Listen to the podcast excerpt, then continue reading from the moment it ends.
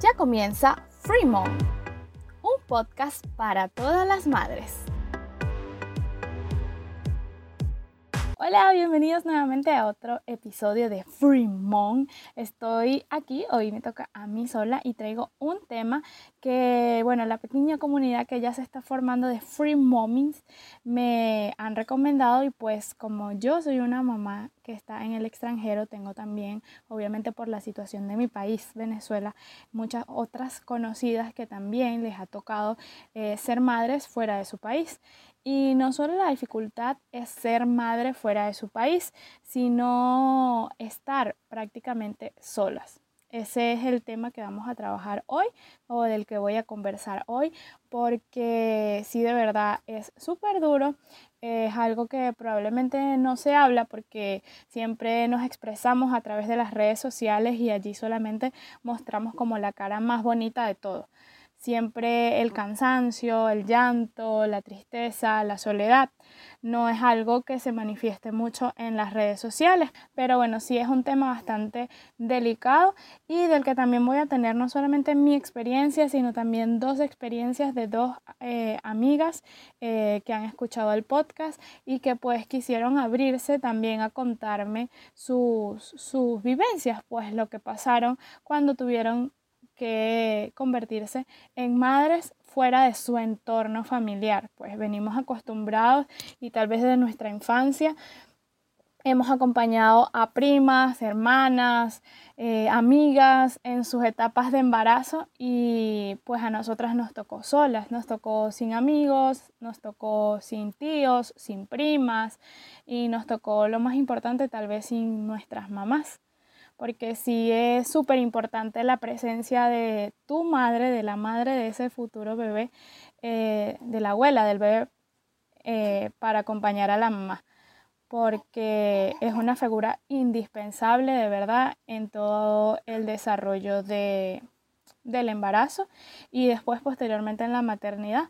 Yo que lo he vivido sola, sí me ha hecho demasiada falta mi mamá en muchas de las etapas. Pero bueno, este es el tema que vamos a conversar el día de hoy y pues las invito a que se queden hasta el final porque al final vamos a escuchar estos testimonios de estas amigas mías que han sido eh, situaciones bien difíciles porque yo de verdad las admiro, de verdad, mucho por lo que me han contado y lo que sé que han vivido eh, en estos momentos de, de migración que viven la mayoría, muchos venezolanos que están fuera y pues que han salido embarazados y les toca estar solos porque a veces las familias no tienen para movilizarse, problemas de visas, etcétera. Muchos temas influyen. Pero bueno, esto de la maternidad en el extranjero eh, comienza desde también desde el día cero, porque ¿cómo es la noticia? Ahorita está súper de moda mostrar en las redes sociales así eh, con globos y una sorpresa a las mamás, a los familiares, eh, básicamente también en primera instancia al esposo, pero bueno, también ahora como estamos fuera, también se ha visto como muchas personas buscan una manera divertida y espontánea de contarle a sus familiares que están esperando un bebé. En mi caso no fue así, yo soy como muy mala para hacer sorpresas y aparte de hacer sorpresas, la dificultad más grande que presenté yo, o sea, que se presentó en mi caso, es que en ese momentito justo en Venezuela estaban pasando un blackout. Es decir, en Venezuela no había luz. Fue el año pasado, en marzo, y en marzo del año pasado en Venezuela no hubo luz como por una semana. Y pues obviamente mis familiares no quedaron fuera de esto, pues no había luz. Al no haber luz, obviamente no había internet, había demasiadas fallas en internet y tampoco había líneas telefónicas así de teléfono local. Eh, porque se dañaron muchas por la falla eléctrica y qué sé yo. Entonces, bueno, yo aparte de no tener, no saber cómo dar la noticia, tenía esta dificultad agregada que si me conectaba a internet, eh, ellos no tenían la manera de conectarse conmigo, una videollamada era algo imposible por WhatsApp y entonces si le mandabas un mensaje por el mismo WhatsApp, quién sabe cuándo lo iba a leer, entonces bueno, a mí se me agregó esa dificultad. Yo bueno, fui a mi primer eco y allí eh, se vio el bebé por primera vez yo ya traía el eco y la forma que se me ocurrió fue con ese eco hacer una imagen que decía eh, en noviembre, algo así, que tenía cinco semanitas y no sé cuánto, para decirle a mis familiares más cercanos y amigos más cercanos la noticia. Entonces, bueno, se me adelantó mi esposo, le envió la imagen a su mamá. En un momento que llegó la luz, creo que ya se había restablecido el servicio eléctrico y yo enseguida le mandé también a mi mamá. Intentamos realizar videollamadas y yo también intenté como grabar ese momento para ver, para que me quedara como mi mamá recibió la noticia y eso, y la, la familia de César, mi esposo también. Pero bueno, obviamente fue súper imposible, no tengo nada de eso, solamente el recuerdo en mi mente. Lo más difícil es eso, pues, eh, saber cómo lo vas a anunciar y más si vives lejos y en un país como Venezuela que se presentan muchas situaciones. Entonces, bueno, en ese caso, eh, esa fue mi situación. No sabía cómo decirlo y aparte que cuando decidí más o menos cómo decirlo, la situación del país, que no había luz, eh, pues dificultó más el envío de la información y dar esa noticia.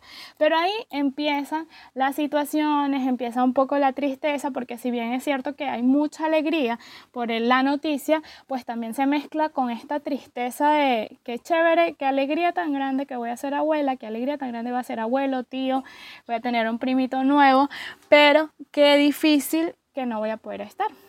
Yo tengo una tía que siempre me decía, ay, pero no te puedo tocar tu barriguita, solamente la veo en fotos. Y yo traté de ser con mi mamá lo más cercana posible de la barriguita, mandarle siempre fotos y todo para mantenerla actualizada, pero pero bueno, fue bastante difícil obviamente y entonces en ese momento se presenta esa dificultad. Estamos felices por la noticia, pero qué triste que no vamos a poder estar contigo. Entonces se empezaron a hacer una serie de planes para que mi mamá viniera, un poco para que me acompañara, porque es súper importante obviamente la presencia de la mamá, de la mamá del bebé. Y también fue un poco difícil. Aquí en Chile, justo en ese momento también, bueno, yo viví en Ecuador y me vine para Chile con mi hermana por esto mismo de no estar sola, porque en Ecuador yo básicamente estábamos César y yo, tenemos un grupo familiar muy chiquitito, pero aquí en Chile estaba mi hermana, que es mi hermana morocha, melliza, y era súper importante para mí, aunque sea contar eh, al 100% o al 50% como lo que ella pudiera brindarme, pero contar con su ayuda. Y eso fue súper importante para mí. En Quito, en Ecuador, nosotros tenemos muchísimos amigos, tenemos un grupo familiar chiquito también, algunos ya no están y así, pero, pero si mi hermana era diferente a cualquier otra persona, por lo menos para mí, por su cercanía y el apoyo que yo sabía que iba a poder tener. Esta es una parte también de esta dificultad de ser madre en el extranjero, porque si bien el punto crucial, lo más importante es después del, del parto, el durante, o sea, el tiempo de embarazo también es muy importante. Se presentan algunas circunstancias también que yo las viví. O sea, me tocó en una o dos oportunidades tener que ir sola a una consulta porque eh, mi esposo, no sé, no podía pedir permiso a su trabajo porque estaba nuevo, mi hermana obviamente iba todas las veces que fue, obviamente en sus días libres, que pudo ir, pero no siempre tuve quien me acompañara. Eso lo viví yo y estoy segura que muchas otras mujeres también fuera del país eh, lo viven, pero en su país yo estoy segura que mi mamá siempre hubiese ido, por ejemplo, a las consultas en caso de que, por ejemplo, César no pudiera ir, un caso dado, o que mi hermana no pudiera. Pero Obviamente el momento más, más, más difícil que uno vive eh, de ser madre en el extranjero es obviamente después del parto. ¿Por qué? Porque hay demasiadas demasiadas emociones dentro de uno. O sea, eh, una mujer recién dada a luz es un mar de hormonas navegando dentro de ella que te llevan de la tristeza a la alegría, de la sonrisa al llanto en un segundo y vivirlo sola es muy difícil. ¿Por qué? Porque puede ser que en el país donde estés no te den permiso para los padres. Por ejemplo, aquí había una ley que solamente daba cinco días.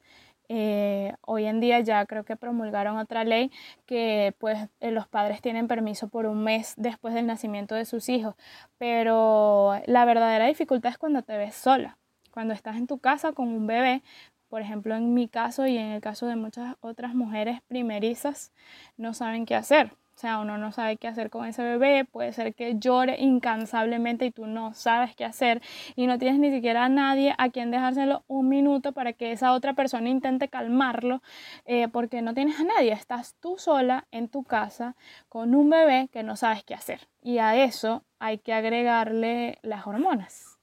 Sea, eh, el sistema hormonal de una mujer recién dada a luz es súper heavy y entonces es súper fuerte todo lo que estás sintiendo. Eh, no estás del todo feliz, no estás del todo triste, obviamente, porque tienes a tu bebé, pero también es cuestión de actitud. Yo siempre digo eso, la actitud que uno presente en la vida es lo que te va a definir cómo vas a actuar en frente de las situaciones. Sabemos que es súper difícil, lo sabemos. O sea, eh, quienes lo han vivido y quienes lo van a vivir, que están embarazadas y ya se están imaginando esto, es súper difícil. Es súper difícil estar solo con un bebé eh, todo el día porque las personas van a trabajar, salen a las 7 de la mañana, por ejemplo, y regresan a las 7 de la noche, dado el caso, y tú estás sola. ¿Y qué vas a hacer? Solo vas, eh, tienes que, por ejemplo, hacer un almuerzo, en caso tal que te toque hacer el almuerzo, tienes que lidiar a ver cómo lo haces entre el niño encima o no,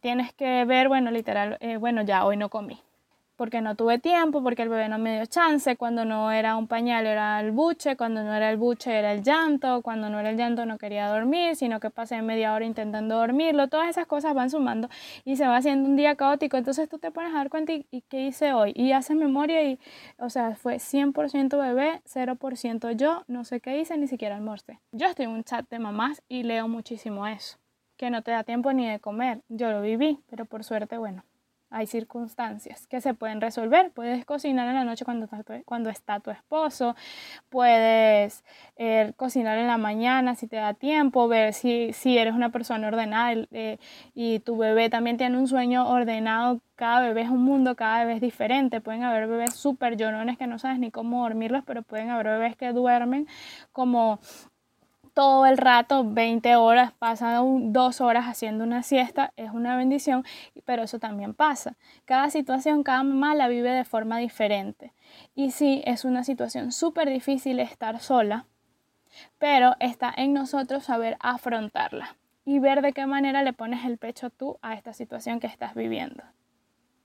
Entiendo también que las hormonas a veces no te dejan pensar como tú quisieras pueden controlarte, pero uno tiene que estar consciente de ello, saber que estás en un ambiente hormonal súper difícil, eh, respirar, llorar las veces que haga falta, porque yo eso lo veo como la forma de drenar, yo soy súper llorona, pero es una manera de drenar todo lo que estás sintiendo, porque si no un día vas a explotar y vas a explotar en contra de quién, muy probablemente explotes en contra de un bebé que no tiene la culpa de lo que está pasando. No tiene la culpa de una situación de un país que nos hizo emigrar, no tiene la culpa que en el país donde estás pidieron visa para que tu mamá entrara y no pudo entrar, no tiene la culpa de que todo se complicara y que no se pudo comprar el pasaje para la mamá, para el abuelo, para quienes pudieran acompañarte y apoyarte en este momento, pero siempre es difícil. Y por más que sea, hay lugares, por ejemplo, que tienes para pedir la visa por tres meses. Entonces te vienes un mes antes, estás con, está tu mamá contigo uno o dos meses, después igual te va a tocar sola. Y también están los casos en los que crees que vas a tener ayuda, porque está, por ejemplo, la mamá de mi esposo y puede resultar que, no fue tanta la ayuda que te aportaron y de igual manera te va a tocar a ti afrontar todo sola y ver cómo resuelves. Pero yo creo que sí tenemos toda la capacidad, obviamente, de resolver, de resolver de la mejor manera y con la mejor actitud. Yo creo que todo está en la actitud y como uno decide afrontar las cosas. Si tú decidiste irte por el lado de la tristeza, por el lado de la presión, por el lado de que no puedo con esto, pues todo se va a ir por un caño y todo va a ser en esa ruta, en esa vida y todo te va a parecer súper difícil. Pero si tú cambias un poco la actitud y asumes que, bueno, efectivamente te tocó vivir esta situación y qué vas a hacer, hay que afrontarla.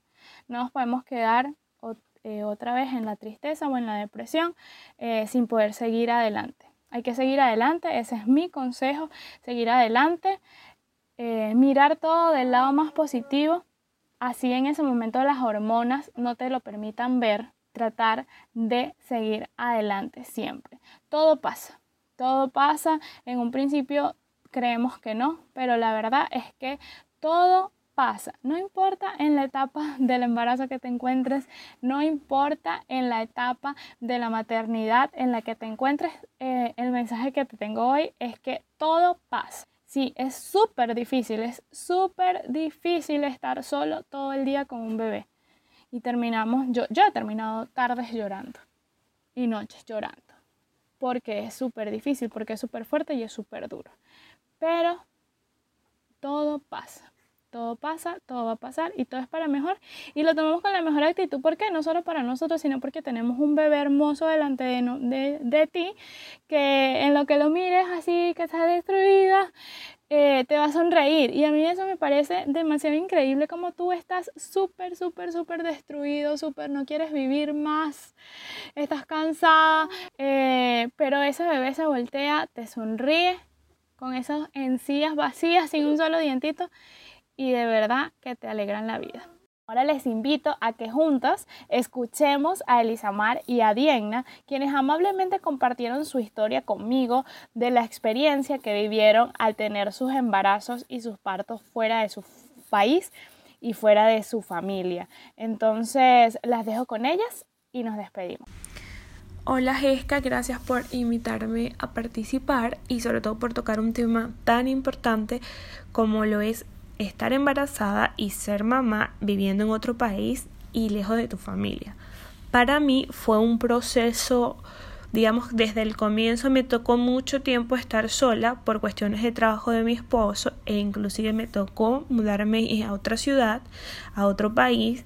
Mientras estaba embarazada, me tocaron muchos cambios y desde el momento que supe que estaba embarazada, intenté mentalizarme de que estos cambios iban a ocurrir de que estaba en otro país, de que estaba lejos y de que iba a ser muy difícil que compartiera esta etapa con mi familia. Creo que aún estando mentalizada, el embarazo lo llevé bien, fue al final y al momento de dar a luz y de tener a la bebé en mis manos que me di cuenta que estaba sola. Sentí esta soledad. Estaba con mi esposo y con mi familia política, pero yo sentía que estaba sola, que faltaba allí la presencia de mi mamá, de mi abuela, de mis tías, de mi madrina, e inclusive un, sientes hasta la falta de tus amigas más cercanas en ese momento y creo que es muy difícil porque todos están centrados en la nueva persona que llegó, en la bebé, en todo lo lindo, lo bonito, y tú como madre estás viviendo muchas emociones dentro de ti y te hace falta, digamos, que esa, ese abrazo, ese beso, esa caricia de tu mamá, de tu tía, de tu abuelita, que te consientan, que acabas de ser mamá, que te llenen de, de mimos como cuando eras pequeña, porque acabamos de pasar por un proceso muy importante. En el momento del parto recuerdo que un momento en que puse hasta a llorar porque me sentía sola, fue como que allí me di cuenta estoy sola, y de verdad me hace mucha falta estar con mi familia. Luego eh, de que nació la bebé, me toca también un tiempo estar sola porque mi esposo tiene que retomar su trabajo y la segunda semana del embarazo es sumamente difícil. La tercera semana estás sola y sin ánimos de, de, de sonar malagradecida, estar con tu familia política no es igual. Estar con personas extrañas que no conocen tu dinámica, que no conocen tu forma de hacer las cosas y empiezas a extrañar eso, la presencia de tu familia y la forma de cómo ellos hacen las cosas. En mi casa lo hacían así, mi familia lo hace de esta manera, nosotros tenemos estos detalles, nosotros tenemos estas costumbres. Es muy difícil y sobre todo enfrentarte a todos esos cambios de golpe. Empiezas a, a sentir muchas cosas y a medida de que tu bebé va creciendo, comienzas a notar de que mi bebé sonrió, ojalá mi familia estuviera aquí, la bebé hizo esto, hizo una gracia, balbuceó y, y empiezas a sentir dentro de ti, ojalá mi familia estuviera aquí para que viviera estas etapas de crecimiento de mi bebé. Y comenzamos ya todos en una era tecnológica a enviar fotos, videos, eh, casi que diarios para que tu familia siga contigo el crecimiento de tu bebé. Eh, mi abuelita también ha aprendido, ha aprendido muchísimo sobre el teléfono ahorita para ver las fotos de la bebé, cosa que no había hecho antes. Y mm, comienza a preguntarte cuándo los conocerán, cuándo los van a ver, cuándo podrán abrazar a las bebés. Entonces es muy difícil enfrentarte al ser madre estando en otro país, estando sola y estando sin tu familia, aun cuando estés rodeada de mucha gente que te quiera apoyar o gente que está allí para ti, tú resientes mucho el no estar con tu familia y estar en otro país que digamos que es sumamente diferente, extrañas muchísimas cosas. Y creo que en estos momentos es cuando te das cuenta lo importante que es la familia en la etapa del embarazo y el nacimiento del bebé y la figura de materna para guiarte en, en, hacer las cosas. Sé que a veces las mamás son un poco intensas con, con su nueva nieta o su nuevo nieto, pero esa guía o ese soporte emocional hace mucha falta y para quienes estamos viviendo en el extranjero sin nuestra familia creo que lo, lo resentimos y lo extrañamos demasiado. Y ya para finalizar te digo que yo siento que si en el futuro vuelvo a tener un bebé y aun cuando ya pasé por esta etapa de que lo estoy pasando sola, creo que me sentiría nuevamente igual, porque es un momento donde estamos muy muy sensibles y necesitamos más que nunca la presencia de nuestra familia en nuestras vidas. Hola, espero todos estén bien. Mi nombre es Diana Suárez. Soy periodista venezolana y vivo en Ecuador. Soy mamá de Lucas, que tiene año y medio exactamente. Cuando me enteré que estaba embarazada, fueron muchas emociones juntas porque evidentemente yo quería estar rodeada de toda mi tribu, como, como le decimos. Yo quería estar rodeada de mis primas, de mis tías y especialmente de mi mamá. Pero cuando me di cuenta de que definitivamente no se podía, entonces decidí que iba a vivir un embarazo feliz. O sea, esa fue la primera decisión con la que me enfrenté. Dije, voy a tener un embarazo feliz, así solamente pueda estar con mi familia a la distancia. Y así fue.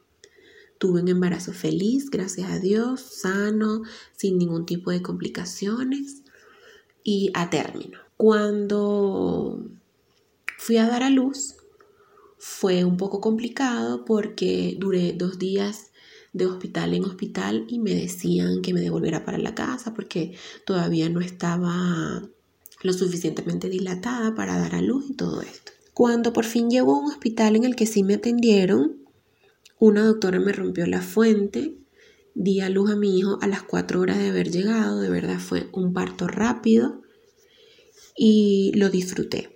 Lo disfruté bastante, disfruté del tiempo, disfruté de los dolores, que en realidad pensé que iban a ser peor. Y tuve a mi hijo, rápido, por un parto vaginal, todo bien, todo salió normal. Pero el dolor seguía y los doctores no sabían por qué. Seguía, seguía, era un dolor muy fuerte y por eso me tuvieron en terapia intensiva durante tres días.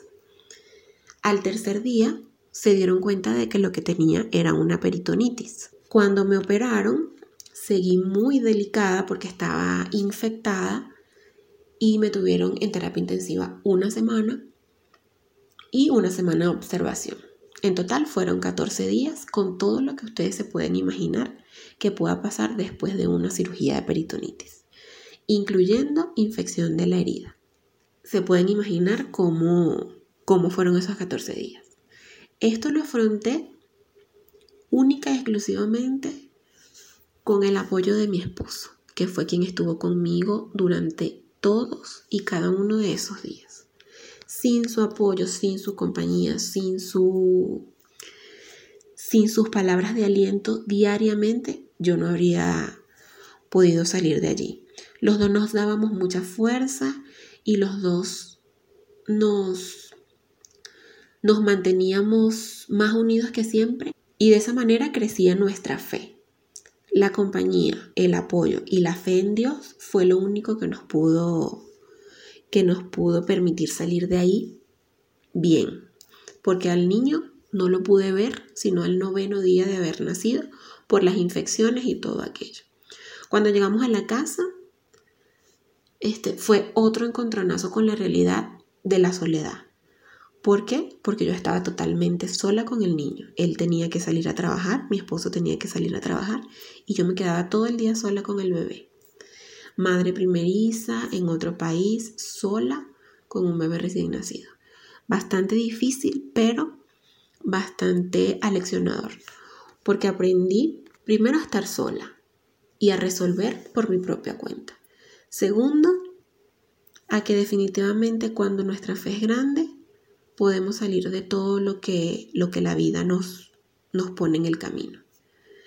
Y tercero, que cuando uno escoge a la persona indicada, también las cargas son más ligeras. Así que esa fue la única forma de hacerlo. Dos años después que salí embarazada, hoy día, fue que mi mamá pudo venir, conocer a su nieto cuando ya tiene año y medio. Pero bueno, agradeciéndole a Dios por la oportunidad que nos da cada día y por enseñarnos que definitivamente su tiempo es el, el perfecto y no el de nosotros. Ahora con esto de la pandemia, otra vez este, sentimientos encontrados, pero como siempre, con fe, con energía, pensando en nuestra familia y poniéndole mucho amor a todo lo que hacemos, podemos salir adelante. Esto fue todo por este episodio de Free Mom. Me encantó acompañarlas. Por favor, si tienen experiencias que quieran compartir con nosotros, envíennoslas por las redes sociales, por Instagram, arroba Free Mom Podcast. Y por allí pueden escribirnos para mantenernos en contacto, crear una linda comunidad en la que podamos apoyarnos juntos. Nos vemos el próximo viernes en otro episodio. ¡Chao! Esto fue todo por este episodio de Fremont. Si te gustó, te invito a que lo compartas y además a que me sigas en mis redes sociales, Fremont Podcast en Instagram y en Facebook. Nos vemos en un nuevo episodio. ¡Chao!